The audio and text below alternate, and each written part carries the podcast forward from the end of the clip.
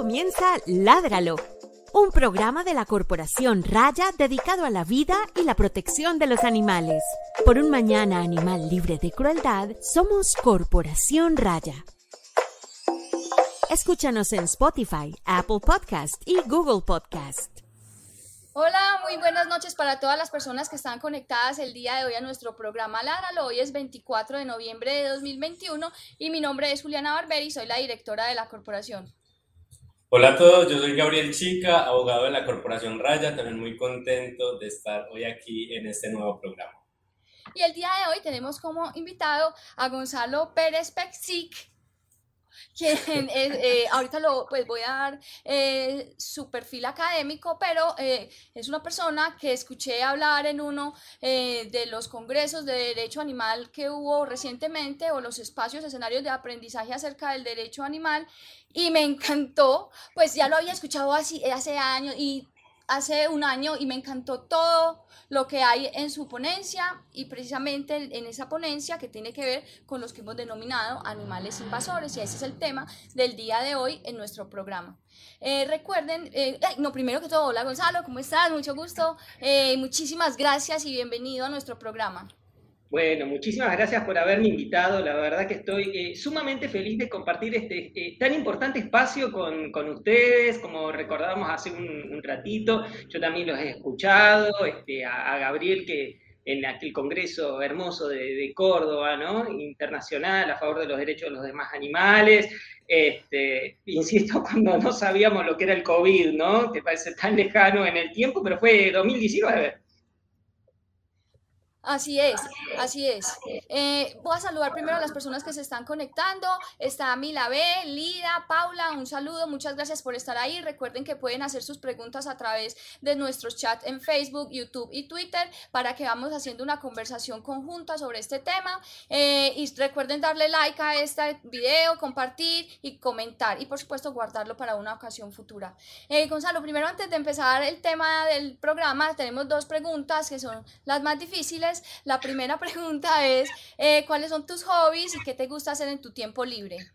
Uy, bueno, eh, eh, estas cosas las trato mucho con la psicóloga todos los días martes a las 16 horas, así que podría hacer un, pequeño resumen. mira, yo te cuento, mi, mi amor absoluto es el dibujo, en realidad. O sea, que yo sea abogado es un error en la Matrix, es un error, porque yo me iba a dedicar al dibujo, en realidad. Este, después, a los 17 años me dijeron el dibujo, no, el dibujo déjalo como hobby, vos tenés que salir a trabajar como una persona de bien, así. Me, me, me digo, bueno, quiero estudiar filosofía, no, me dijeron. Bueno, antropología, no. Sociología, no. Ciencia política, no. ¿Y qué tengo que hacer? Abogado, me dijeron. Terminé como abogado, padecí, padecí la carrera, a mí no me gustaba la abogacía, pero siempre me gustó enseñar y me gustó la filosofía. Y me dediqué después este, a, la, a la docencia pero, y dejé el dibujo, que era mi amor, solamente este, ahí como, como hobby. Y mm, hasta que eh, la vida ¿no? que tiene estas vueltas, me encontré en un año muy lindo con Silvina Peseta, que ya, estuvieron con ella, ella había sido profesora mía de epistemología en el profesorado para la enseñanza medio superior en ciencias jurídicas, y ella fue la que me conecta con la filosofía, específicamente con este, el tema de los demás animales, y ahí comienza toda una, una transformación en mi cabeza absoluta que hace que hoy esté acá feliz, feliz porque en algún punto me amigué con el, con el derecho y tengo pensado, tengo pensado, eh, es un proyecto en mi cabeza, vincularlo con el dibujo para empezar a ilustrar cuentos infantiles con perspectiva antiespecista. Espectacular. Me, apoyo, parece que apoyo. Y me parece que es importante porque tengo la, manía de entrar a todas las librerías y ver eh, los cuentos infantiles, a ver cómo ¿no? se ilustra, cómo se presenta ¿no? a los demás animales. Y bueno, está el de granja, el de laboratorio, el de pues no, no, o sea, ah, y hay este, eh, cuentos infantiles con perspectiva antiespecista, poquitos, pero hay muy buenos, me parece que ahí es el rumbo, ¿no? Para empezar a, trabajar en la educación que tenemos, que es especista, ¿no? Se basa en la desindividualización de los animales, en la cosificación, en la dicotomización. Así que bueno, me parece que mi rumbo dentro de unos años va a encontrar de vuelta el dibujo ya no como hobby, sino como algo más, más firme. Bueno, y la segunda pregunta, primero saludamos a Lucía Agostina y a Laura Cufre, espero haber pronunciado los apellidos, el apellido bien. Eh, la segunda pregunta es, ¿cuál fue la última película que te viste? Uy, mira, me vi una, me vi una... Yo eh, debo reconocer que soy eh, fan absoluto de las películas de terror, me encantan. Y buscando encontré una que es Lamb. Lamb.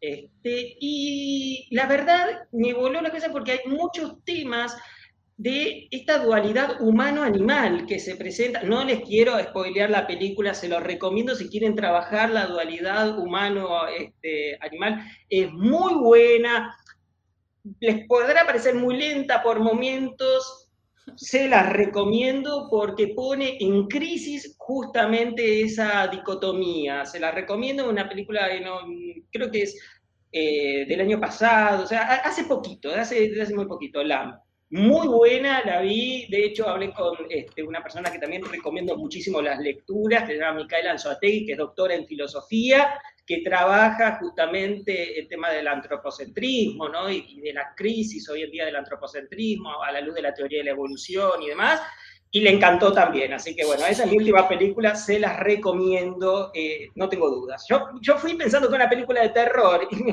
me planteé un montón de otras cosas Listo, Gonzalo, muchas gracias también por esa recomendación. Ojalá y hayan tomado nota sobre estas recomendaciones de Gonzalo. Primero, saludar a doña Marta, que ya se conectó, y a Tomoe, que está también por ahí. Hola y bienvenido y bienvenida. Ahora voy a por aquí a tomar un poquito de agua para eh, compartirles el perfil de Gonzalo. Eh, Gonzalo es abogado de la Universidad de Buenos Aires, es profesor para la enseñanza media y superior en ciencias jurídicas de la misma universidad, magistra en filosofía de derecho también de la UBA, adjunto de la asignatura Animales como sujetos de esta universidad, adjunto interino de la asignatura Derechos Reales, docente de la especialización en bienestar animal de la Facultad de Ciencias Veterinarias de la Universidad de Buenos Aires director del Instituto de Derecho Animal del Colegio de Abogados de San Martín, provincia de Buenos Aires, Argentina, e investigador de UASIT. Gonzalo, tremendo perfil aquí. Eh, también muy contentos de tenerte, de, poder compartir con vos desde todas estas experiencias que seguramente has ido adquiriendo a partir de, de todos estos espacios en la investigación, en la docencia y bueno, que, que este sea un espacio para conversar un poquito a partir de todo esto. Eh, ahora sí, empezando el programa, el perro, el perro en cualquier momento va a ladrar, lo estoy viendo con cara de que va a empezar a ladrar. Pero eh, quiero empezar eh, el programa con pues una reflexión. hemos tenido una tarde bastante, ¿qué diré yo? emocionante porque algunas personas, eh, eh, específicamente pues como algunos biólogos, se enteraron de este programa, empezó el perro, empezó el perro, empezaron, eh, se enteraron de este programa y en una charla que tuvieron esta tarde pues mencionaron el tema y de una manera bastante, pues en mi, en mi, en mi concepto bastante despectiva y como extraña que una persona que es académica haga ese tipo de afirmaciones, que es que nosotros somos los jinetes animalistas del apocalipsis ecológico, lo cual me parece rarísimo y utilizar la imagen y todo esto. Y es un tema que precisamente es el subtítulo del programa del día de hoy, y es eh, éticas ambientalistas contra las éticas animales, están verdaderamente en contra, se deberían entonces mejor complementar, cuál debería ser ese funcionamiento. Ese es el tema del día del programa. Vamos a analizar eh, desde esa perspectiva de qué son los animales que nosotros hemos denominado invasores, cuál es esa dinámica que ellos tienen en el planeta, cuál es, ha sido nuestra responsabilidad y para que estas situaciones se, se, creen y además cuál es nuestra responsabilidad ante las situaciones una vez creadas y entender también, creo yo, pues precisamente estamos hablando con un abogado de la necesidad de que estos temas se, se aborden desde una forma, de una manera interdisciplinar y que no sea simplemente soy biólogo y soy el único que puedo opinar, soy ecólogo y soy el único que puedo opinar, sino eh, es, una, es algo que vamos a construir, pues que se tiene que construir como todo lo que sucede en la Tierra de forma colectiva, ¿cierto? Entonces, empecemos hablando, pues haciendo una, una pequeña introducción al tema. Eh, entendiendo que hemos hecho esa diferenciación dicotómica, como lo hablabas al principio cuando recomendabas la película, de que hay unos animales que son domesticados y hay que hay unos animales que son silvestres. Eso lo dice, lo dice Kimberly Donaldson en, eh, en, uno, en uno de sus libros que se llama Zoópolis, que a propósito, Andrea eh, eh, ha estado, Andrea Padilla, concejal de Bogotá, ha estado trabajando el tema de Zoópolis allá en en, en esa ciudad pero entonces hablemos un poco de, de, estos, de estos dos conceptos, pues hablar de especies eh, domesticadas y especies silvestres. ¿Qué diferencias hay entre ellas? Hay unas diferencias en términos de adaptación, hay unas diferencias en términos de dependencia y de vulnerabilidad. Claro, bueno, eh, lo, primero es hacer eh, una breve reflexión respecto, bueno, de lo que dijiste, de, los biólogos, ¿no? Cuando se enteraron de, esta charla. Yo me, estoy enterando ahora, pero vos sabés que no me, no me llama la, la atención porque es un tema este, el de las especies exóticas e invasoras, que causa muchos conflictos, o sea, son, son debates muy picantes, podríamos, podríamos decir, pero siempre eh, yo creo que vamos con respeto, ¿no? A mm, relacionar estos temas de la biología y demás con, cuestiones de, filosofía moral y, muchas veces nos encontramos con esa valla, ¿no? Como, bueno, son, eh, hablando, ¿no? Por ejemplo, de biólogos, bueno, son campos de, de, saber que no admiten diálogo, ¿no? Con otros ámbitos, que producen conocimiento para ellos, que son las voces autorizadas. En realidad la construcción del conocimiento es, es colectivo. Eh, pongo un ejemplo, en la materia que tengo a cargo en la Universidad de Buenos Aires de animales como sujetos, no solamente estoy eh, como abogado impartiendo las clases, hay doctoras en filosofía, hay psicólogas, hay veterinarias, es decir, porque necesitamos escuchar otros campos, porque es imposible saber todo. Es imposible. O, puedo leer muchísimo de otros campos, pero no son información este, base. Pero lo, interesante es poder leer todo y poder dialogar con, con, dichos campos. Y sin embargo, eh, nosotros que tenemos esa apertura, nos encontramos ¿no? con esta muralla al otro lado y, nos hemos ridiculizado en parte, y la verdad es que es muy poco académico justamente eso, ¿no? Ya, ya no escuchar al otro, ¿no? Es este, eh, llama, llama la atención y bueno, y me parece que es poco académico. Así que bueno, esa es, mi reflexión, por eso es que me enteré ahora del conflicto, pero la verdad es que no, no, me llama la atención porque yo sé que este es un tema extremadamente complejo y que suele en el 95% de los casos causar esa reacción, ¿sí? Este, bueno, por eso también me animé a escribir sobre eso que no son ideas mías, no es que Gonzalo se levantó un día y dijo lo que dijo, por ejemplo, en, esos en ese artículo que se publicó en la revista latinoamericana de estudios críticos animales, que es el que les, les proporcioné, que se llama Materiales para defender los derechos de los animales liminales, que se publicó hacia fines del año pasado, no es que me levanté un día e inventé todo lo que está ahí, sino que es el reflejo de un montón de estudios, incluso llevados a cabo por biólogos, que plantean cuestiones alternativas a los discursos tradicionales. Entonces, ahí es donde yo digo, ¿por qué todos esos estudios están invisibilizados?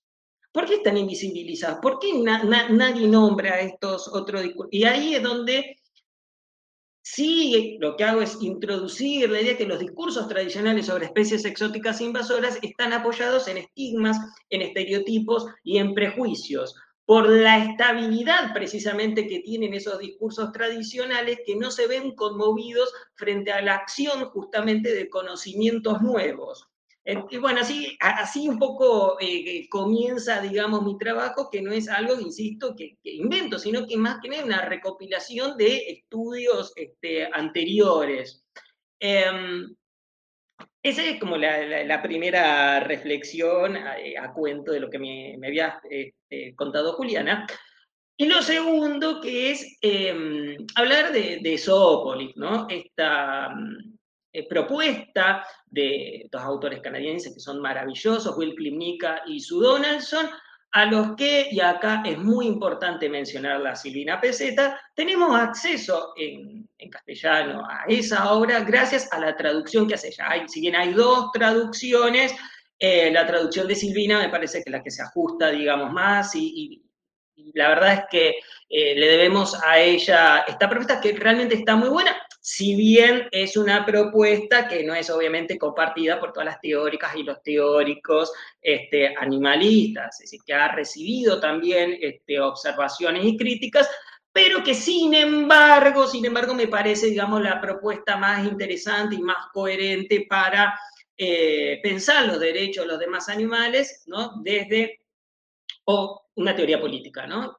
Eh, así que bueno, si quieren les cuento un poco eso. Este, Donaldson y Clínica lo que plantean ahí más que nada es, bueno, cómo distribuir los derechos positivos entre los demás animales.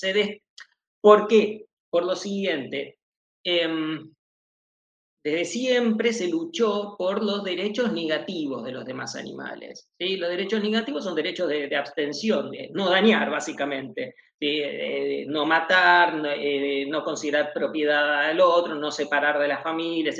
Son todos derechos de abstención. Y esos derechos negativos encuentran justificación en la sintiencia, en esta capacidad de tener experiencias subjetivas como mínimo de eh, dolor y placer que presupone como habilidad la conciencia, ¿no? Que ahí también abrimos como otro abanico de, eh, mucha, de mucha disputa, de mucha disputa, así que ahí hay muchísimo, hay para leer, bueno, ¿qué, clase de conciencia, ¿no? Porque una palabra muy escurridiza, así que tiene varios sentidos, hasta que, bueno, podremos llegar a decir que es de la conciencia fenoménica, ¿no? De lo que se habla, ¿no? Que justamente está enlazado con las experiencias eh, subjetivas, no con la autoconciencia.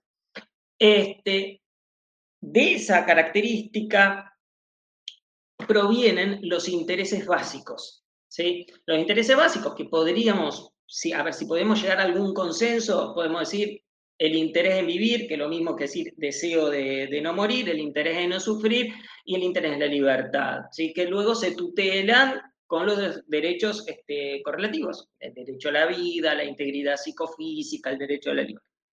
Y eso es muy importante. ¿Por qué? Porque cuando nos preguntamos qué es un derecho, un derecho no es más que la protección legal de un interés.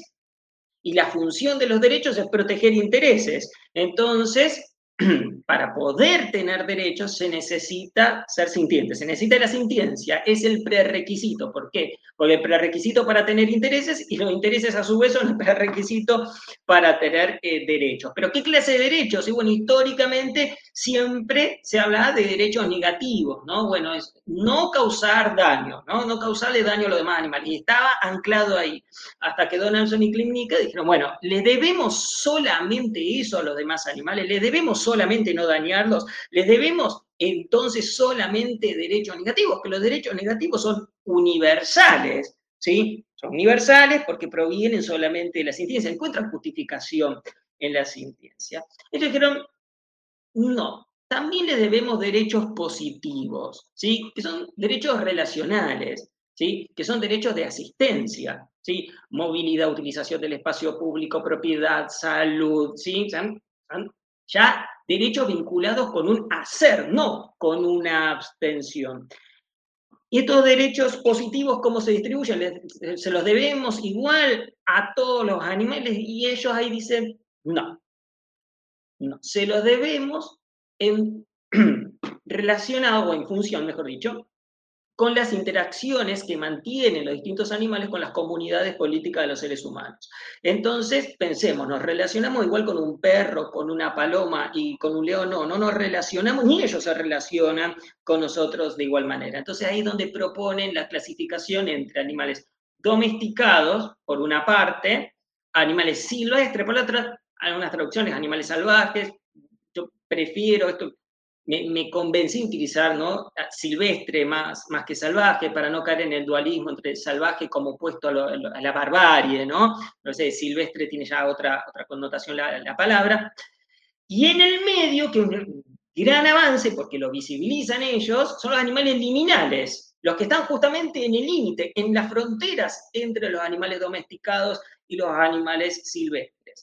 Estos tres grupos no son clasificaciones biológicas rígidas, porque incluso podemos tener el mismo animal en cualquiera de los tres grupos. Pensemos los conejos, ¿sí? Acá hago una pequeña nota al pie, los animales domesticados, aquellos que han sido creados o modificados por los seres humanos para poder satisfacer nuestros intereses, en el otro extremo, los animales silvestres, la verdad, no tienen eh, intención al menos de relacionarse con nosotros, incluso buscan muchas veces escapar del contacto con los seres humanos, y en el medio los animales liminales, que son aquellos que viven en nuestras comunidades, en nuestro asentamiento, así tienen una dependencia vinculada al asentamiento de los seres humanos, no a los seres humanos individualmente considerados, no a seres humanos específicos, ¿sí? Por eso es que su dependencia no es específica, salvo muy raras excepciones. Este, y estos animales liminales que fueron totalmente invisibles a lo largo ¿no? de toda la ética animal, ¿sí?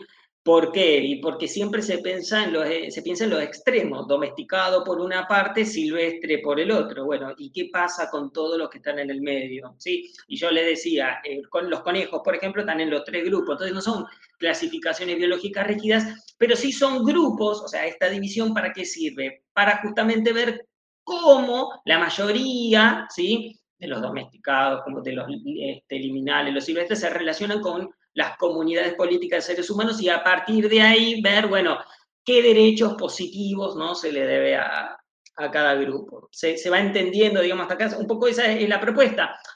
Insisto, eh, hay teóricas y hay teóricos que dicen, no, que los derechos positivos ¿sí? se deben también en razón de la sintiencia y no hay que dividir, digamos, entre los grupos. Incluso hay eh, filósofos que lo que que no están de acuerdo ni siquiera con la palabra liminal y deciden llamar los animales silvestres que viven en las áreas urbanas o suburbanas. O sea, nada de esto que estoy, digamos, diciendo es este, palabra santa, porque esto es muy importante, pues no nos movemos como se mueven las religiones, sino que son todas propuestas. Como propuestas son herramientas para pensar qué es lo mejor, digamos, para los demás animales. Y bueno, y en el marco de eso es que adherimos a tal o cual este, postura, pero nada de todo esto, digamos, está exento de crítica por teóricos, incluso animalistas. Esto siempre es como importante eh, remarcarlo, por eso siempre estoy como tranquilo cuando expongo estas cosas, ¿no? Porque, no, digamos, para mí son buenas herramientas. Yo adhiero, digamos, lo que considero que son buenas herramientas para los demás animales todo tiene sus críticas y todo es eh, perfeccionable incluso. Em, entonces, entonces, ¿qué es eh, lo que pasa? Lo que pasa es que cuando vamos a estudiar los animales liminales, que fue a partir de ahí en donde hago el cruce con las especies exóticas invasoras que dan nacimiento a ese artículo que les cité hace un ratito, estos animales liminales que tienen esta dependencia que no es específica, ¿sí? porque piensen en las palomas, por ejemplo, no tiene una dependencia a Gabriel, por ejemplo, las palomas de la esquina de ahí no tienen una dependencia específica a Gabriel, salvo raras excepciones, por ejemplo, una paloma rescatada que ya no puede, por ejemplo, volar por su propio medio y demás, y depende de Gabriel que la rescató el otro día. Bueno, salvo esas excepciones, pero también que tienen una dependencia que es flexible, decir, tienen la habilidad de buscar opciones para satisfacer sus intereses cuando sus fuentes principales que la satisfacían, bueno, eh, corren riesgos. Hay un caso muy emblemático en época de, la inicio de la pandemia, con las cuarentenas, cuando cerraron los, los polos gastronómicos con los roedores que se vieron ¿sí? forzados a buscar otras opciones para satisfacer eh, sus necesidades vinculadas a alimentación. Pero siempre pueden, digamos, encontrar eh, otras opciones. ¿Por qué? Porque su dependencia está vinculada con los asentamientos humanos. Ahora, ¿cuál es el tema? ¿Y dónde está la intersección? Que muchos de estos animales liminales se consideran exóticos o invasores, sobre, sobre todo invasores, y se los eh, rotula como plagas que es la palabra que dispara y justifica luego los programas de este, exterminio, ¿sí? De control poblacional o de exterminio. Bueno, ahí es, digamos, donde se da este cruce de decir, bueno, pero esta categoría de especie exótica invasora, ¿por qué la están llevando al ámbito de los animales liminales que viven en las zonas urbanas o suburbanas? Es una categoría que nace vinculada a las áreas silvestres y para los animales que son silvestres. ¿Sí? Vale la, redundancia. Bueno, entonces ahí, digamos, este, para extenderme más, Juliana, en tus, primeras, en tus primeras preguntas, es ahí, digamos, donde se da ese cruce que da nacimiento al artículo. A partir de la propuesta de donación y clínica, analizar esto, ¿no? Bueno, ¿por qué había animales liminales considerados plagas por ser invasores, etcétera? Lo que sabía era que me estaba metiendo con algo que toca animales silvestres, digamos, y que toca uno de, los grandes temas del ambientalismo y que marca la diferencia entre el animalismo y el ambientalismo, que es que se protegen ciertos grupos biológicos desde el ambientalismo, ni siquiera se protegen individuos, ¿no? Desde el ambientalismo, se, se protegen grupos biológicos, especies, ¿sí? Gonzalo, bueno, no, lo primero es que sobre lo que hablabas del rescate de las palomas y como todas estas eh, intervenciones que podemos hacer desde lo urbano en beneficio de estos animales, vamos a tener un próximo programa, entonces por ahí para que estén muy pendientes escuchándolo. Eh, sobre lo que nos comentas y precisamente esa distinción entre estos, estas especies animales, los domesticados, los silvestres y los liminales, eh, quisiera preguntarte cuáles son, si primero si te parece que hay discriminaciones o estigmatizaciones frente a estos animales y cuáles son y si de alguna manera hay diferencias entre, bueno, cómo se estigmatiza un animal doméstico y a uno silvestre y a uno liminal, bueno, que nos cuentes un poquito qué piensas sobre esas estigmatizaciones y Bien, perfecto, Gaby. Mira, me parece que lo, primero que más o menos tendríamos que tener en, claro es eh, el significado de ciertas palabras. Hay medio, este, medio obsesivo con el tema de, de, consensuar el significado de determinadas palabras que son claves, digamos, para poder llevar adelante una, explicación, ¿no? Y acá lo que hay que hacer es acordar más o menos lo que entendemos por estigma, por estereotipo y por prejuicio, porque después todo esto decanta en discriminación, que era esto lo que vos decías, este, a ver, si bien, insisto, también todo esto que voy a decir puede ser núcleo de un montón de otras disputas y demás, y pueden haber 238 definiciones de estigma, de estereotipo y de prejuicio, me parece, para podernos, entender ahora, podríamos decir que un estigma es un atributo profundamente desacreditado. Y vos decís, bueno, Gonzalo, ¿qué es esto? Bueno, a ver, no todo atributo indeseable, ¿sí? que tenga alguien, es un estigma. Un estigma es una relación específica entre atributo y estereotipo negativo. Pensemos que estigma es marca, ¿no? El estigma es, marca, ya, ya por, por este, etimológicamente, ¿no? Ya, ya es marca, bueno. Pero es una relación específica entre atributo y estereotipo negativo. ¿Por qué? Porque yo les comenté que no todo atributo indeseable era un estigma. Solamente es aquel que choca justamente, ¿sí? que colisiona o que es incongruente con el estereotipo que tenemos acerca de cómo debería ser alguien. Y como justamente choca contra ese estereotipo, se relaciona con un estereotipo negativo. ¿Sí? Si yo le dijera, es un atributo indeseable que es incongruente con un estereotipo positivo acerca de cómo es que debería ser alguien, y eso se debía hacia el estereotipo negativo. De, bueno, ¿cómo, cómo, no cómo no debería ser? ¿no? Ahora, ¿qué es un estereotipo? Bueno, es una creencia exagerada ligada a una categoría. Y el estereotipo tiene unas características que es muy importante siempre tener presente, que es que gozan de estabilidad. Y esto no podemos olvidar. Gozan de estabilidad y tienen una tendencia hacia la autoconfirmación, que esto es, digamos, lo más peligroso que tiene el estereotipo. ¿Qué significa? Que si yo planteo un argumento en defensa de un individuo, ¿sí? Que está estigmatizado porque tiene un atributo relacionado con un estereotipo negativo, ¿sí? Lo que hace el que me está escuchando es encontrar una excepción o encontrar algo que confirma el estereotipo negativo, ¿sí?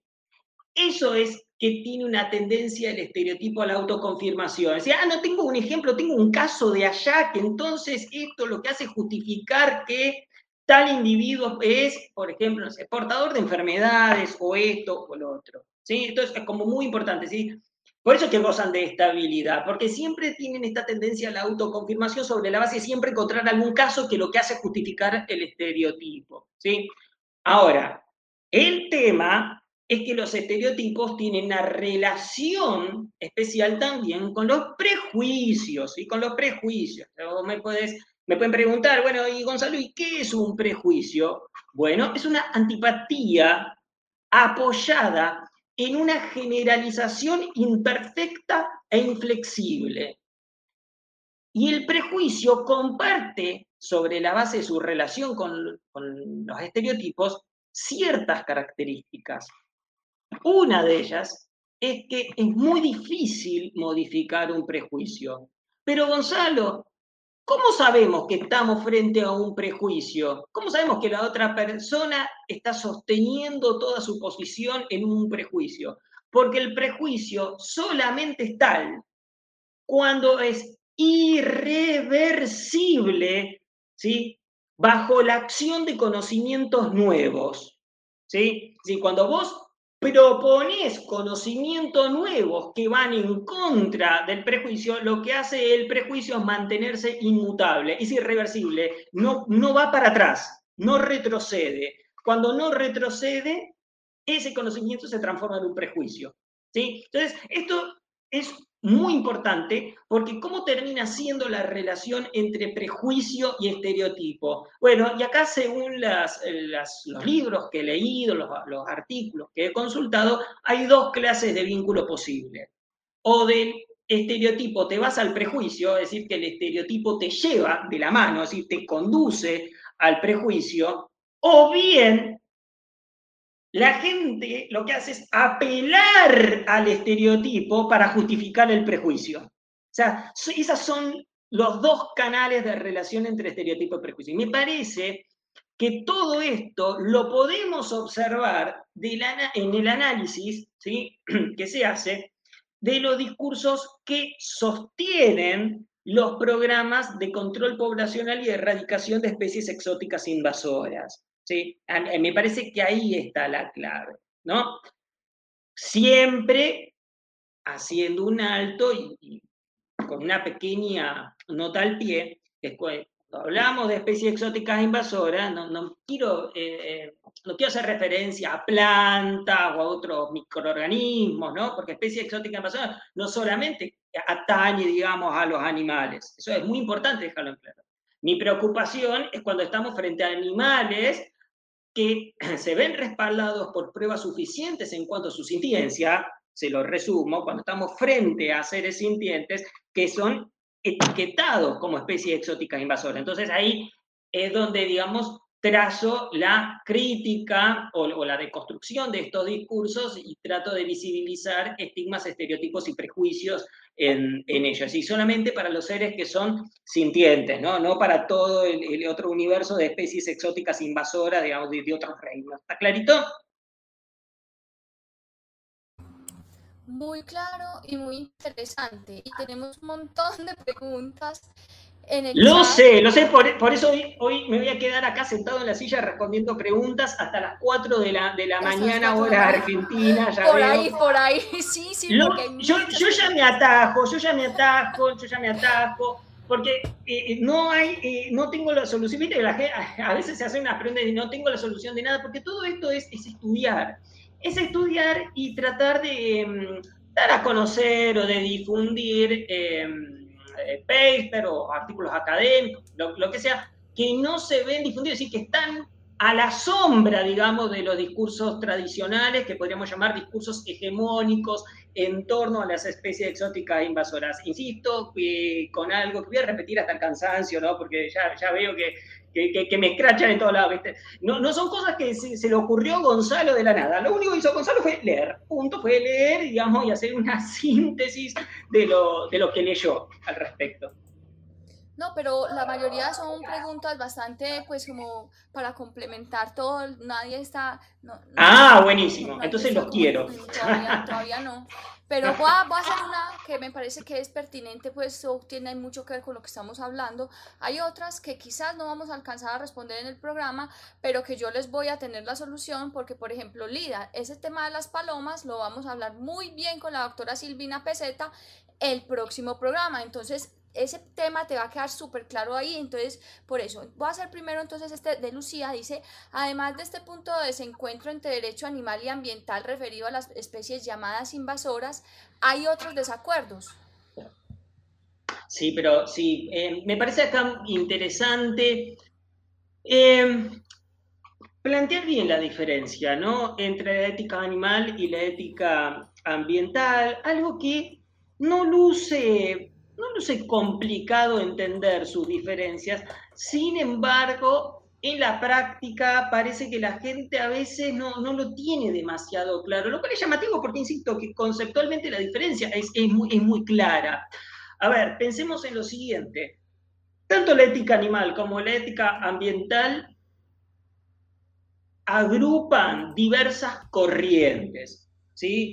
no, no hay, uno habla por comodidad del lenguaje, ¿no? La ética animal, la ética ambiental, pero son corrientes, ¿no? Como familias, ¿sí? Que este, aglutinan distintas posiciones, que sí tienen puntos en común, pero después tienen distintos matices que hacen que se diferencien entre ellas. Por ejemplo, al interior de la ética ambiental hay líneas que podríamos llamar ambientalismo antropocéntrico.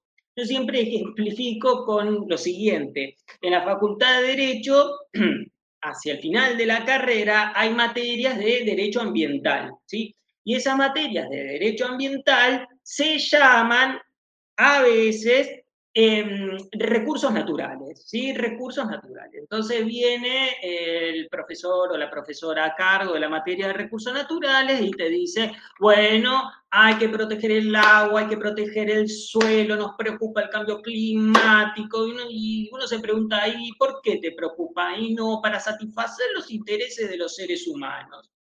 Bueno, entonces, toda la justificación proviene del antropocentrismo. ¿Sí? Antropocentrismo moral, más específico, ¿no? Esta posición ética, ¿sí? Que prioriza la satisfacción de los intereses de los seres humanos, ¿sí? Se centra justamente en la satisfacción preferente de los intereses de los seres humanos. También podríamos tener un antropocentrismo eh, ambiental eh, extendido temporalmente, cuando el mismo profesor dice, y no solamente interesa eh, proteger el agua, el suelo, y nos preocupa el cambio climático para satisfacer los intereses actuales de los seres humanos, sino también de las generaciones futuras. Bueno, entonces ese antropocentrismo ambiental está extendido temporalmente, porque entra en juego generaciones futuras de quién y de seres humanos. Esto lo vengo eh, trabajando hace varios años en un proyecto de, investigación eh, de la Universidad de Buenos Aires, que va a dar, esperemos, en, breve frutos a través de una obra colectiva que esperemos se publique el año que viene, que es repensar la solidaridad entre generaciones con perspectiva antiespecista, porque siempre las generaciones futuras que se habla son de, las poblaciones este, de seres humanos. Así que bueno, ahí tienen una línea al interior de la ética ambiental.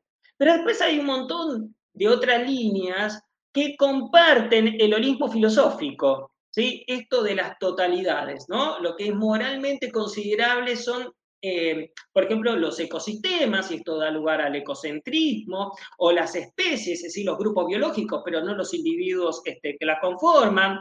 De hecho, este holismo es, a ver, tiene unas líneas muy interesantes en, América Latina, por ejemplo, cuando se habla de, Pachamama o de, Madre Tierra también, ¿no? O sea, esto estamos bastante acostumbrados a escuchar estos términos, bueno, forma parte, digamos, de todas estas corrientes holistas al interior de la ética que tienen, insisto, también sus, sus problemas, porque estas, estas corrientes se muestran a sí mismas, o al menos se presentan a sí mismas, como no antropocéntricas.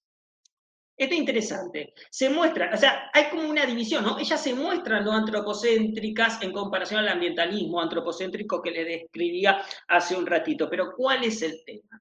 El tema es por ejemplo, tomando el caso del ecocentrismo, ¿no? que los ecosistemas ¿sí? son eh, moralmente considerables, entonces nos preocupan y todas nuestras acciones, nuestras obligaciones se dirigen hacia el ecosistema, hacia el sistema, pero, pero, pero, pero, cuando los daños, ¿sí?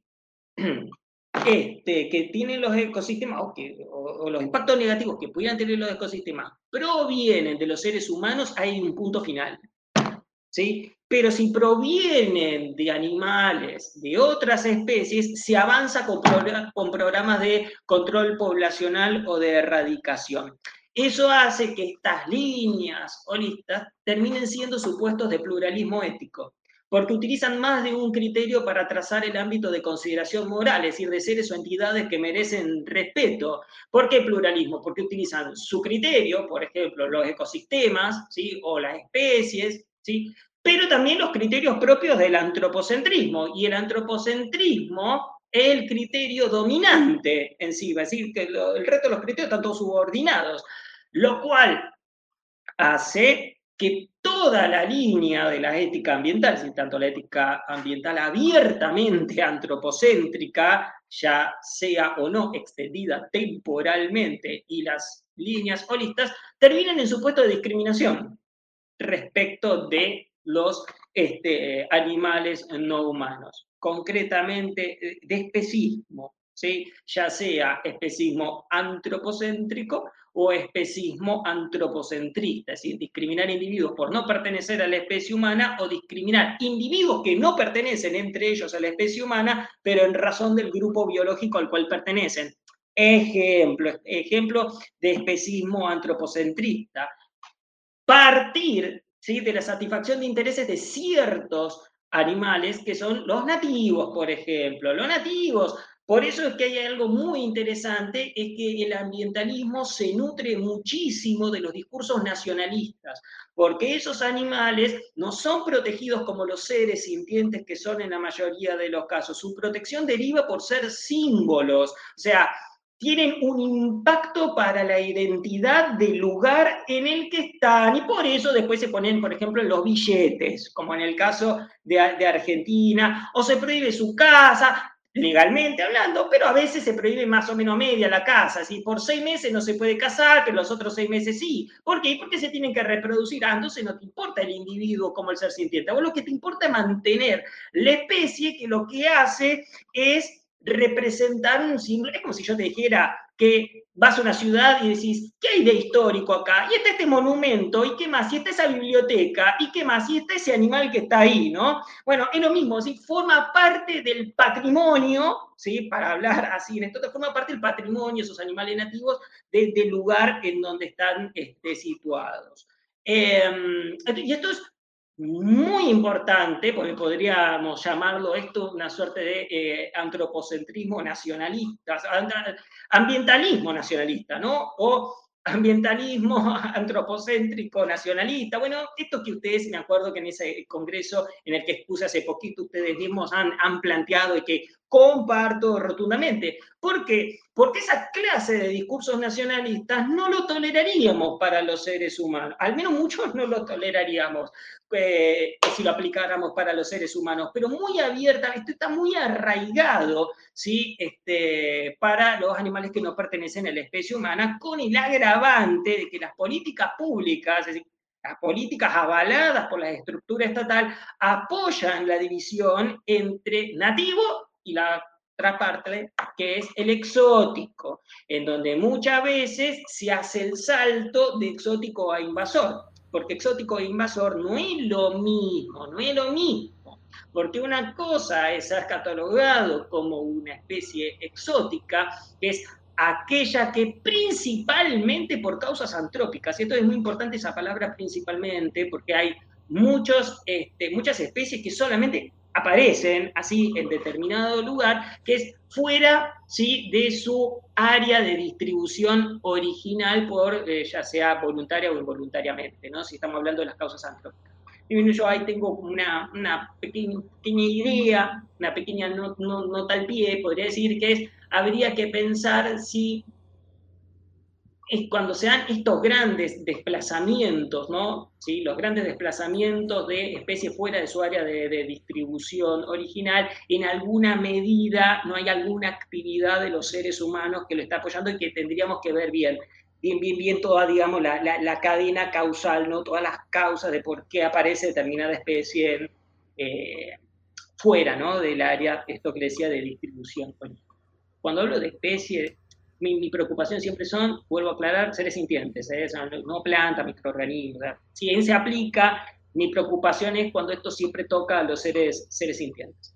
Em, pero, pero ser exótico, o al menos ser rotulado así con esta palabra exótico, no necesariamente conlleva, ¿sí? o viene pegadita la palabra invasor al lado. Esto es muy interesante, ¿por qué? Porque el rótulo de invasor es cuando, o se da en los casos en donde esa especie exótica causa daños o tiene al menos el potencial para causar daños que podríamos agrupar en daños a este, las actividades económicas barra infraestructura, eh, otro grupo la salud humana, otro grupo los ecosistemas, otro grupo la eh, biodiversidad, digamos, para sintetizar un poco el punto, ¿no? Eh, pero, y esto es una crítica muy interesante que he encontrado en varios libros, por allá, en ese sector, todo ese sector de ahí es todo ambientalismo y especies exóticas. Muchas veces el solo hecho de ser exótica va unido a invasor. Es decir, sin ni siquiera el, el análisis de si causa daños o podría el día de mañana causar daños, lo cual es muy interesante porque sigue justificando el tema de los estigmas, los estereotipos y los prejuicios que sostienen de alguna forma los discursos sobre exóticas este, invasoras, discursos que luego culminan ¿no? en los programas de control poblacional y de erradicación. Em, así que bueno, un poco ese es este, el punto, ¿no? Eso es la ética ambiental por una parte, y del otro lado la ética animal, que también reúne varias corrientes que lo unen ciertas cosas. Por ejemplo, rechazar el especismo. Para mí, al menos, una postura ética que se pregunta sobre cómo hay que relacionarlo con los demás animales, pero que no parte de rechazar el especismo, para mí no podría formar parte de la ética ambiental, porque eso forma parte de esa, eh, esa posición que no este, parte de rechazar el especismo, para mí debería estar situada dentro de la ética antropocéntrica tradicional o, alguna versión del antropocentrismo. Em, y el segundo criterio, ¿no? que uniría a todas las, corrientes que sí podríamos ya ahí este, juntar bajo este, la etiqueta de ética animal es utilizar la sintiencia al menos como criterio moralmente relevante para trazar el ámbito de consideración moral en lo que hace a la satisfacción al menos de los intereses básicos de los que hablamos hace un ratito, eh, no morir, este, el interés de no sufrir, el, deseo de la libertad.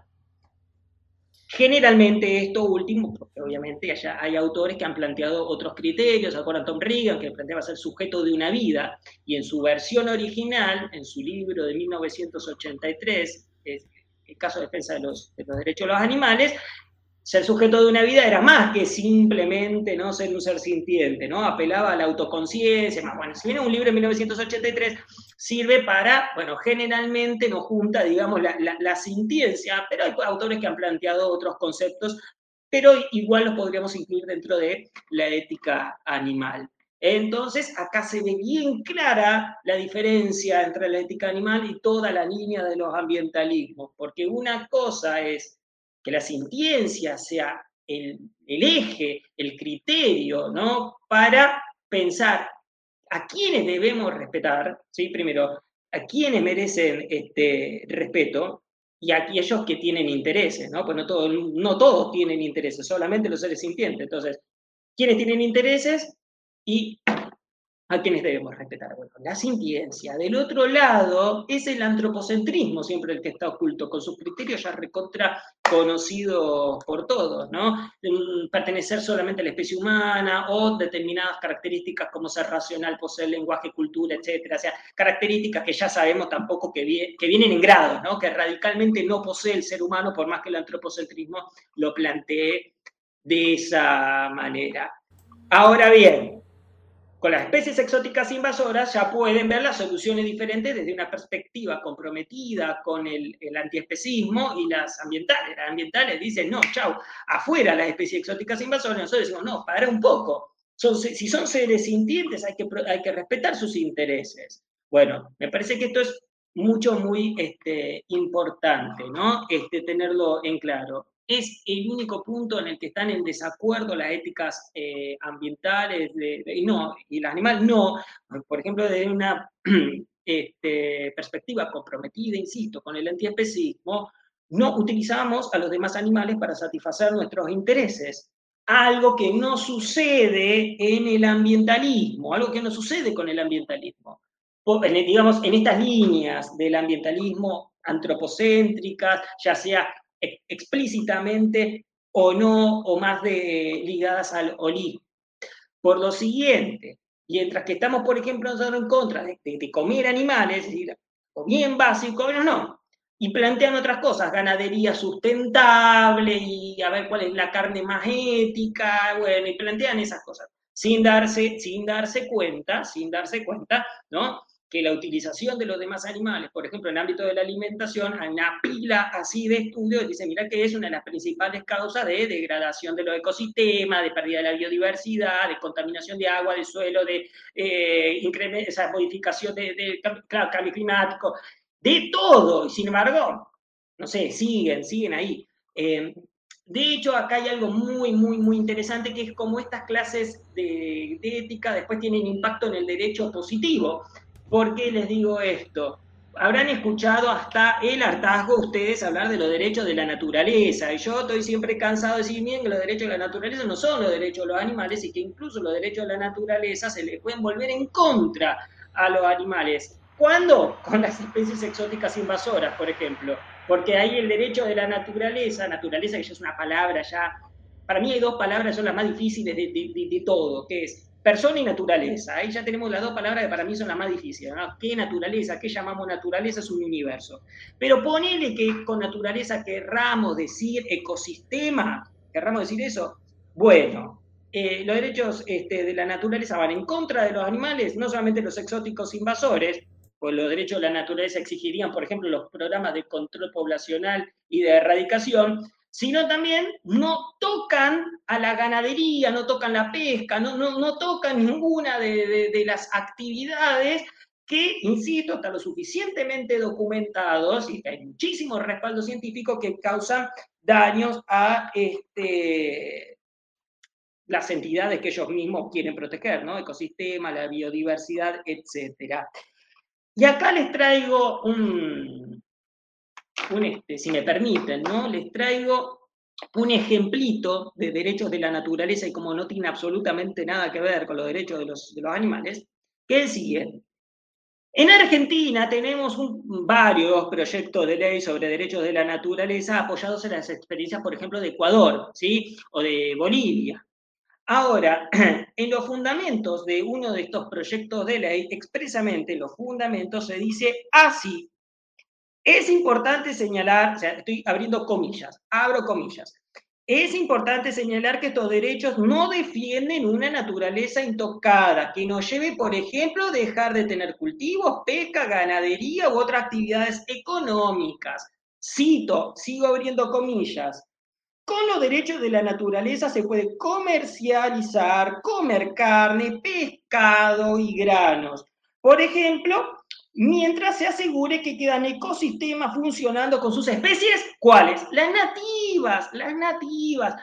Esto lo inventó Gonzalo y hay que salir a escrachar a Gonzalo. No, esto lo pueden encontrar en internet. Es decir, esta es la postura ¿sí? de los derechos de la naturaleza que está apoyada en todas las perspectivas ambientalistas que les comenté, sobre todo las que están del lado de los holismos, no, no tanto de, del ambientalismo antropocéntrico, no, te dicen acá los únicos que tienen que ser sujetos de derechos son los seres humanos y después los seres humanos tienen el derecho a un ambiente sano, adecuado, esto que está plasmado en casi todas las constituciones este, del mundo, ¿no?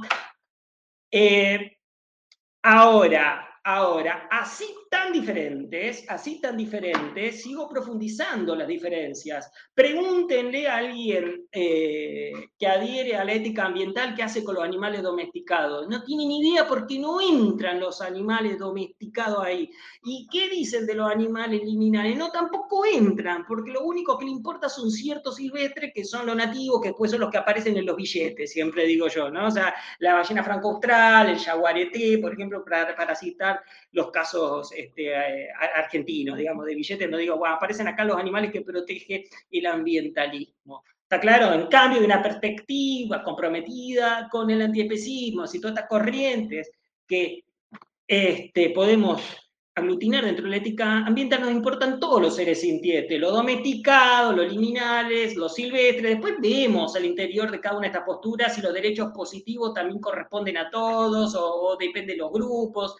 Entonces, acá lo ven bien claras las diferencias entre la ética animal y la ética ambiental. Ahora, ¿esto significa que esto es un divorcio? Que no, no hay forma alguna de sentarnos en la misma mesa a dialogar. Bueno, hay un tema acá. voy a generalizar, ¿no? Voy a generalizar, pueden haber excepciones. Generalmente, generalmente, cuando el ambientalismo ¿sí? plantea eh, alguna causa por la cual luchar, por ejemplo, incendio de los bosques, etcétera, y lleva adelante todo el tema del cambio climático y demás, nosotros apoyamos esas causas. Pero cuando nosotros necesitamos, digamos, que nos apoyen en la protección de determinados animales, el ambientalismo te suelta la mano, te suelta la mano. Entonces, si nosotros tenemos una tendencia ¿sí? a luchar junto con el ambientalismo por ciertas causas, porque el ambiente sí es obvio que es recontra importante, porque es la satisfacción de los intereses de los seres sintientes. Eso es lo que decimos nosotros, está claro, no solamente de los seres humanos, de los seres sintientes, pero cuando necesitamos que nos ayuden, que nos respalden, sobre todo el ambientalismo, que incluso tiene, piensen en el ambientalismo, ganó muchísimo espacio académico y ganó mucho espacio político, entonces es mucho más fuerte desde ese punto de vista, ¿está claro? Entonces un, un apoyo de ese lugar y es importante, ¿está claro? Para quienes este, nos situamos al interior de la, ética animal, ¿está claro? Ahora, nos sueltan la mano, generalmente, Ahora, ¿qué habría que hacer? ¿Qué habría que hacer? Y se puede generar una agenda común, y sí se puede generar una agenda común, y me parece que es uno de los desafíos. Tema de la agenda común, incluso lo plantean Donaldson y Klimnica, incluso lo recuerda siempre Silvina PZ. Pero ahora, esta agenda común, en una de sus tantas dimensiones que podría llegar a tener, es lo que estoy trabajando hace cuatro años en el proyecto de investigación en la UBA, que esto que les contaba de reinterpretar la noción de solidaridad entre generaciones desde una perspectiva antiespecista, eh, necesitamos un ambientalismo auténticamente no antropocéntrico. No esa la de los holismos que dicen que son antropocéntricos porque favorecen al ecosistema, lo cual es falso, falso, porque cuando los daños provienen de los seres humanos, ¿sí? Cuando los seres humanos le causan daño a los ecosistemas, pérdida de biodiversidad, no hacen nada, ¿sí? O sea, no hacen nada, digamos, es no toman las mismas medidas que toman en el caso de animales que no pertenecen a la, especie humana, ¿está claro? Con lo cual tampoco estoy diciendo que hay que salir con el rifle sanitario, ¿no? Es decir, bueno, si hay que matar a estos, a estos animales como los castores, por ejemplo, en Tierra de Fuego, también hay que matar a los seres humanos. No, no estoy diciendo eso, a pesar de que cierto teórico ahí aislado, vinculado con el ecocentrismo, sí dice, ¿no? Que hay que extender el mismo criterio de control poblacional y de, exterminio para los seres humanos, pero bueno, no, porque los seres humanos también son seres sintientes, entonces nos preocupan también. Pero entonces lo que hay que hacer es el verdadero ambientalismo no antropocéntrico, que es el que rechaza el especismo, que te dice que hay que cuidar el ambiente, sí, hay que cuidar el ambiente, hay que cuidar todo. El límite, ¿dónde está? El límite está en los seres sintientes. Así como vos pones límite en los seres humanos, nosotros te lo reconvertimos. El límite está en los seres sintientes. Y me parece que a partir de ahí se puede llegar a un ambientalismo que pueda, que pueda alcanzar alguna de sus tantas metas, ¿no? Tantas metas, que quizás no llegan porque justamente por no rechazar el especismo de base y seguir anclados en el antropocentrismo. Ya hablé demasiado. escuchen esto. Pues eh, eh, eh, yo encabezo el, club de fans que, estamos creando en el chat, hay varias que estamos pues ahí como en el club de fans. Todo lo que estás diciendo, ah, pues a mí, Gabriel sabe que a mí me encanta todo lo que estás diciendo porque tengo pues como un pensamiento bastante similar y, y, también me ha interesado muchísimo este tema desde hace mucho tiempo. Yo he trabajado en proyectos de conservación antropocentrista, o sea, yo he trabajado en conservación.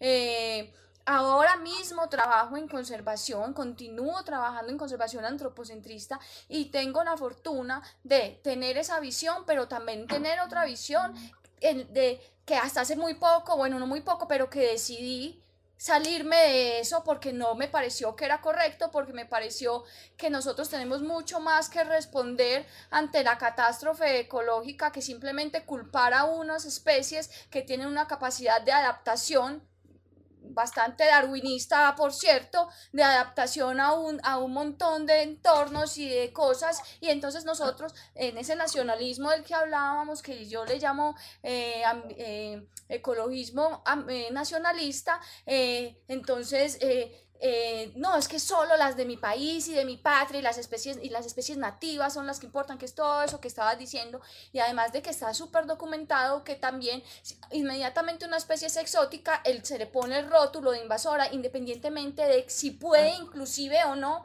ser un beneficio para las demás especies que e, están ahí. Exacto, exacto. Mira, yo coincido con esto. A ver, a ver.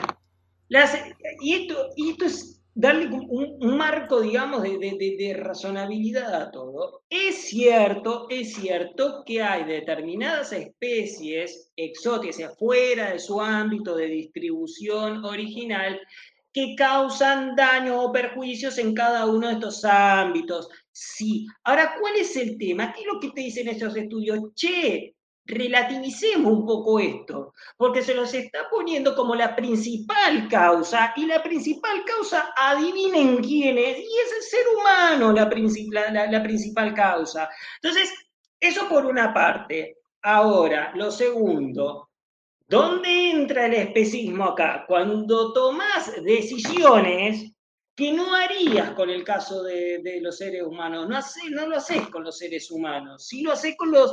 Bueno, y es ahí donde, bueno, ya se filtra toda la refutación al, antropocentrismo, que esto que recontra conocemos. Ese es el punto número uno. Y Juliana, esto que vos decías y que me parece que es fantástico, y que lo rescatan estos estudios, es lo siguiente.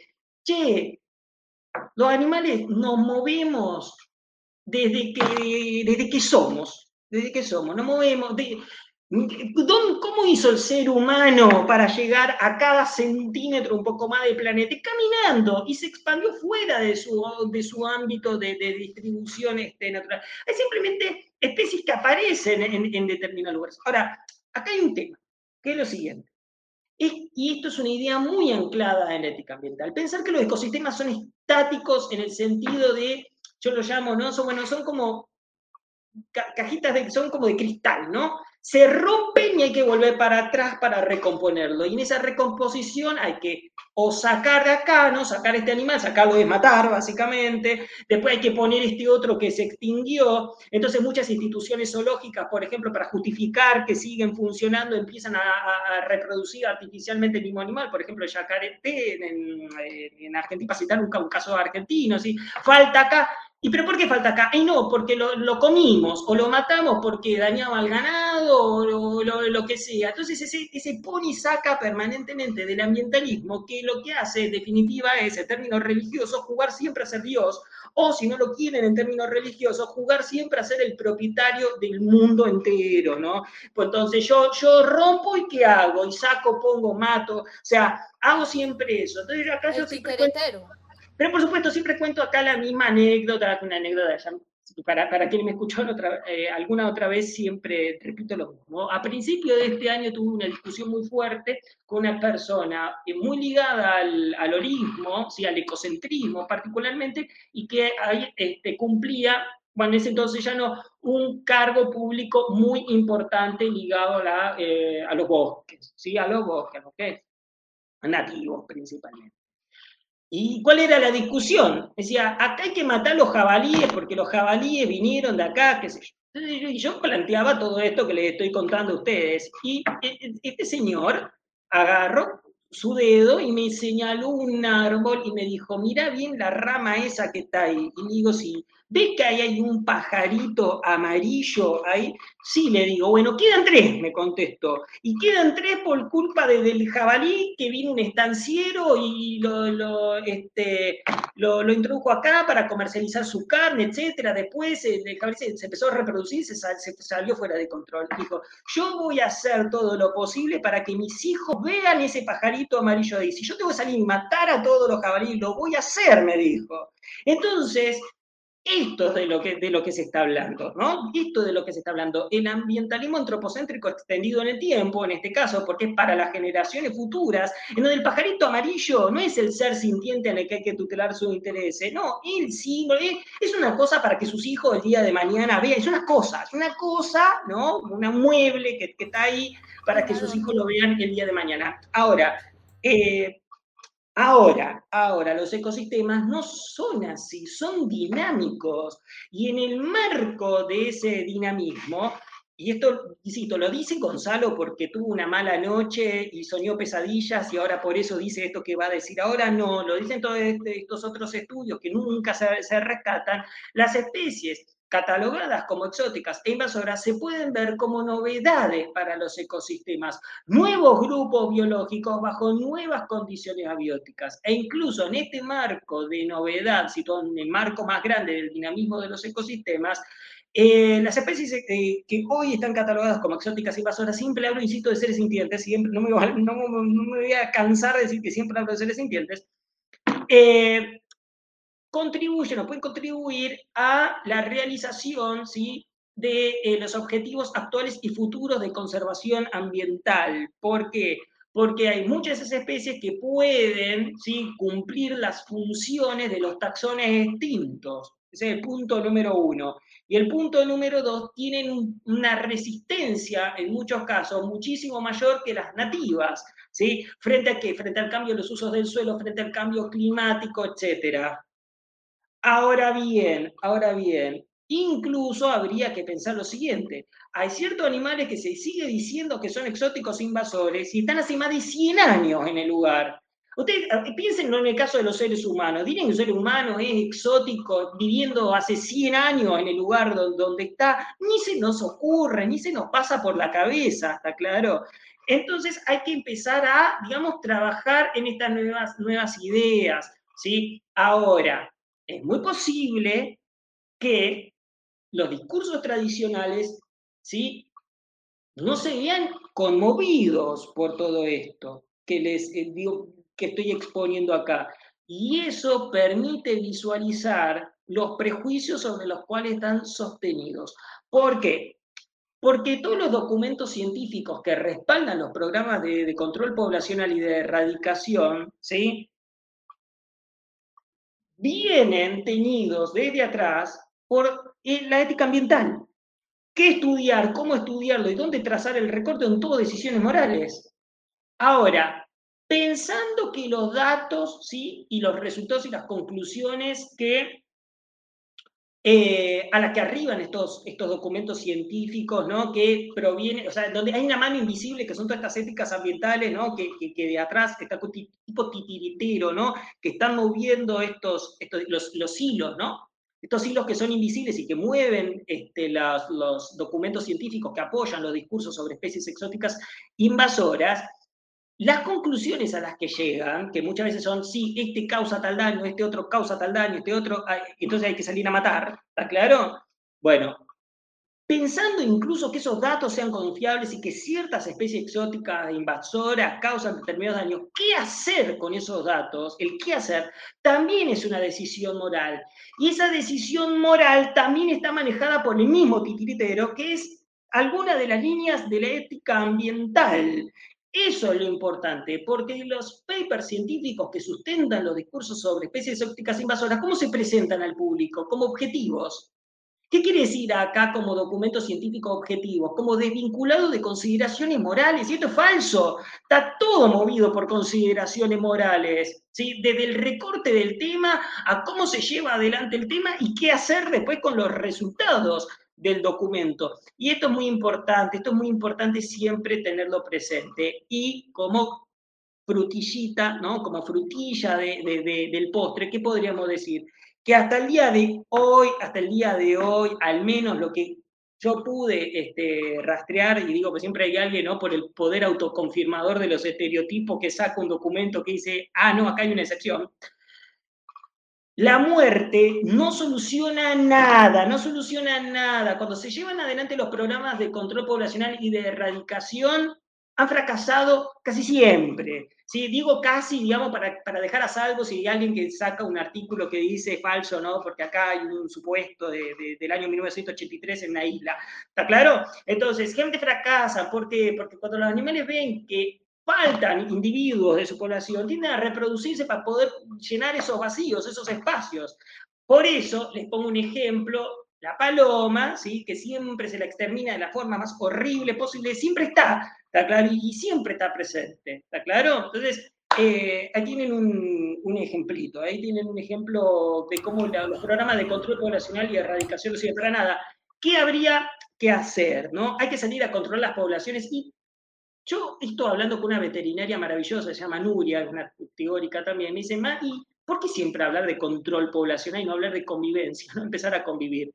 Y esto me lleva a la respuesta definitiva que le di a este, este ambientalista, ¿se acuerdan? Que me dijo, quiero el pajarito amarillo ahí para mi hijo el día de mañana, porque lo matan los jabalíes y se va a extinguir por culpa del jabalí. Y yo dije, no, mire, usted el jabalí lo tiene que, lo tiene que dejar ahí, porque ahora tiene que, tienen estos, estos individuos, tienen que barajar y dar de nuevo bajo las nuevas condiciones eh, abióticas.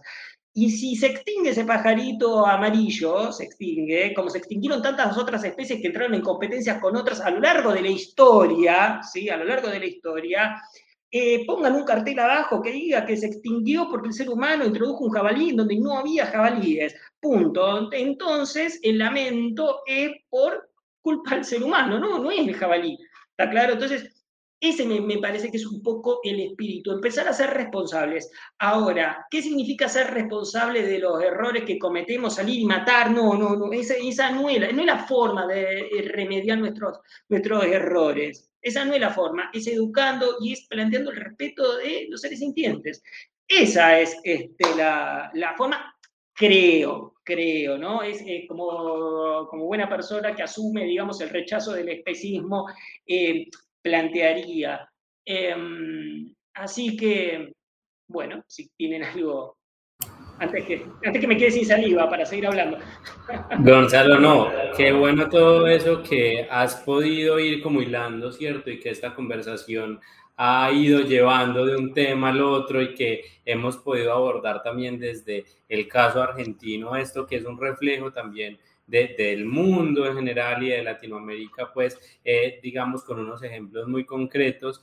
Eh, y creo que a partir de esto hemos podido hablar de esa importancia del lenguaje, ¿cierto? De cómo denominamos a, a los otros y cómo construimos unas realidades que muestran a esos otros como unos monstruos, a esos otros como unas amenazas y cómo también desde el lenguaje y el derecho allí tiene un lugar importante, es necesario ir transformando estas realidades, pero también hemos hablado de cómo desde el derecho se puede afrontar estos conflictos o estos aparentes conflictos de unas formas no especistas y bueno, un poco caminar hacia allá. Y simplemente para terminar, en el chat hay muchas preguntas, muchos comentarios y, y lamentamos pues un montón y a nosotros se nos quedaron también como 20 mil preguntas por hacer. Eh, pero... Temas, temas que se me, van, se me van ocurriendo, porque Gaby, como vos muy bien decías, ustedes piensen que esto, esta exposición de hoy eh, forma parte del derecho positivo internacional, porque vos tenés el convenio de diversidad biológica de Naciones Unidas, que te dice, che, miren los estados partes, hay que controlar o erradicar las especies que pongan en peligro los ecosistemas nativos y demás. O sea, esto forma parte del derecho positivo internacional, no son solamente, digamos, este, teorías éticas que no tienen anclaje en los ordenamientos jurídicos. Y de ese derecho positivo internacional se baja hacia los derechos positivos nacionales y de ahí las políticas públicas que parten desde este, los estados nacionales o provinciales, municipales, para, en definitiva, llevar a cabo concretamente los programas de control poblacional y de eh, erradicación esto es mucho, muy importante, digamos, eh, tenerlo siempre em, eh, presente, ¿no? Este, ¿no? No olvidarlo, que los discursos que sostienen, si los discursos hegemónicos tradicionales sobre especies exóticas invasoras incluso encuentran respaldo legal, legal. Entonces, muy bien, Gabriel, con esto que dijiste, porque diste, digamos, en, la tecla de todo, ¿no? Sí, y justamente allí vendría como estas, estos dos últimos asuntos para, para referirnos a ellos y no dejarlos por ahí tan en el tintero que me parecen bien interesantes. Son dos comentarios de Daniel y de Paula en Facebook que dicen básicamente, primero una pregunta, si crees que es necesario hacer la diferencia entre especies en peligro o de especial protección debido a las amenazas y el sufrimiento que han tenido históricamente o si eso te parece especista. Y un poco relacionado con eso, eh, cómo podríamos, eh, digamos, afrontar este dilema que es ético, pero que además es jurídico, de eh, abordar los conflictos que hay cuando hay una especie, entre comillas, muy, entre comillas, invasora, ¿cierto? Y las especies nativas, ¿cierto? ¿Se debe invertir recursos en ello o no? cómo hacer para afrontar esos conflictos desde una manera jurídica no especista. Que hablemos em, son, son preguntas muy buenas, son preguntas muy buenas. Voy a arrancar por la que sé. voy, a, arrancar por la que, la que creo que tengo una respuesta un poco más, más interesante. Em, creo, creo que por, em, por, el contexto en el que estamos y en el que está la causa, eh, creo que hay que invertir recursos, sobre todo, esto es una opinión eh, muy, muy personal, en capacitación. No solamente eh, educación en clave antiespecista en general, sino en capacitar los funcionarios del Estado, de los, de los tres poderes, ¿sí? principalmente, podríamos decir, del Poder Judicial, que son los que el día de mañana no tienen a veces que, tomar las decisiones ¿no? respecto de los demás animales. Pero falta mucha capacitación al respecto. Y también visibilizar lo más que se puede esta diferencia entre ética ambiental y ética animal, porque la, gente eh, en la calle tiene confundidas las nociones, a pesar de ser muy fácil eh, visualizar sus diferencias eh, a nivel teórico, para poder una vez que se pueden separar ambas clases de ética, poder construir desde ahí una agenda común con un ambientalismo verdadera y auténticamente no antropocéntrico, que es el que asume el antiespecismo, ¿no? Entonces, me parece que los recursos por el contexto en el que estamos, podrían ser destinados a educación en términos generales y en educación específica, o sea, capacitación para los funcionarios del Estado Nacional, Provincial, Municipal o, de, el que se trate. Em, me parece que por ahí podría, insisto, esto por el contexto en, en, el que estamos, ¿no? Porque incluso ahora estoy viendo, ¿no? Que hay determinadas legislación en donde, bueno, se, están avanzando en los proyectos sobre bienestar animal, etcétera, pero no, no toca ninguna de las prácticas que utilizan los demás animales. O sea, estamos en ese contexto recién o de reconocer ciertos animales individualmente considerados como sujetos de derecho. Y siempre a, modo de, reflexión digo, contemos cuántos ríos hay sujetos de derecho y cuántos animales hay declarados sujetos de derecho. No vaya a ser cosa que haya más montañas, ríos, lagos, lagunas, bosque declarados sujetos de derecho que, que seres sintientes. ¿no? Entonces, me parece que hay que empezar a capacitar y hay que educar y que los, los, este, los recursos podrían estar muy bien dirigidos ahí. ¿sí? Este, hoy en día las reformas legales son importantes, y sí, son importantes, pero una reforma legal que no vaya acompañada luego de, una obediencia hacia el, el derecho y medio como que no, no, no, sé qué tan útil podría llegar eh, a ser. ¿sí? Entonces, bueno me parece que los recursos estarían dirigidos ahí principalmente, Gabriel. No sé si es la respuesta que esperaban, pero yo soy un abanderado de la educación y de la, y de la capacitación, ¿no? Eh, me parece que es, muy importante. Eh, y la otra pregunta, si me la podrían repetir, porque es así, me dejó recalculando cómo era. No, es básicamente si consideras que debería haber una distinción mm. Estos animales que están en riesgo o en algún tipo de peligro o amenaza o que han tenido algún tipo de, afectación histórica y otros animales. Básicamente, si debería haber mm. clasificaciones entre estos animales o si consideras que esto es... Bueno, a ver, uno podría pensar en lo siguiente, ¿no? Eh, la sintiencia nos hace seres vulnerables, ¿no?